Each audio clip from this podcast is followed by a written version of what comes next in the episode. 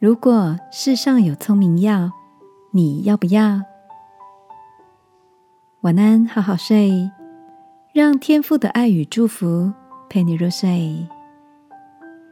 朋友，晚安。你有听过聪明药吗？昨天看到一篇有趣的文章，跟你分享。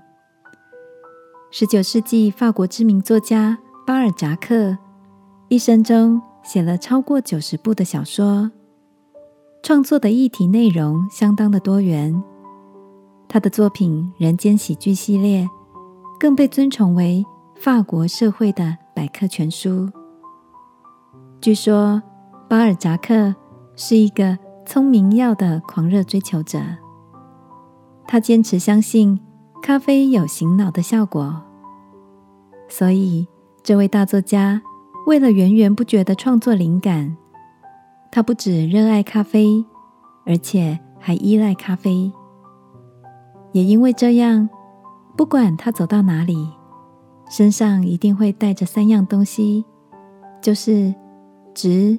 笔，还有咖啡壶，而且他一天能喝上五十杯咖啡，甚至到了后来，他是一勺一勺的把咖啡粉吃进肚子里。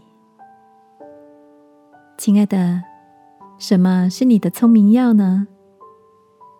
在阅读巴尔扎克的故事时，我想，虽然这个世界没有真正的聪明药。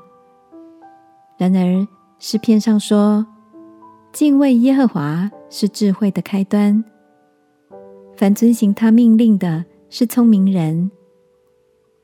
尽管世上的知识学问好多，多的来不及吸收，有时真的让人很心慌。而多读天父的话语，按着他的心意来生活，去爱人。”原来就会有智慧在我们心里。这个夜晚，让我们来祷告，祈求天父使我们有真智慧，好吗？